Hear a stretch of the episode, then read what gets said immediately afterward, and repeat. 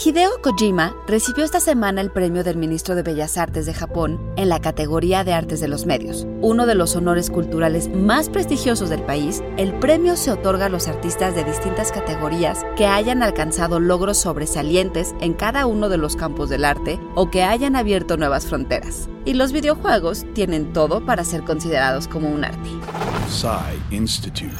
Masterpiece Your Life. La idea del videojuego como forma de arte sigue siendo un tema controvertido en la industria del entretenimiento. Incluso los juegos llamados de arte, diseñados a propósito para hacer un trabajo de expresión creativa, han sido cuestionados por algunos críticos, aún a pesar de la innegable contribución que hay en elementos expresivos como la actuación, narrativa y música en un juego. Aunque la Corte Suprema de los Estados Unidos ha otorgado protección legal al videojuego como obra creativa, son conocidas opiniones como la del legendario crítico de cine Roger Ebert, quien declaró que nunca llegarían a ser una forma de arte. Para Ebert, nadie era capaz de citar un juego digno de comparación con los grandes cineastas, novelistas y poetas. Y en todo caso, ningún gamer hoy viviría para ver el medio como un arte.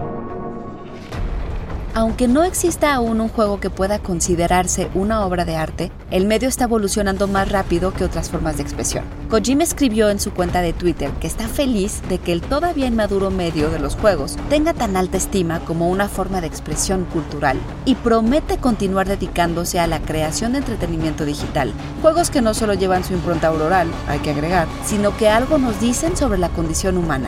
¿Y no es justamente eso lo que hace un artista? John Antonio Camarillo, con información de la revista PC Gamer y el sitio web de Roger Ebert. Y grabando desde casa, Ana Goyenechea. Nos escuchamos en la próxima cápsula SAE.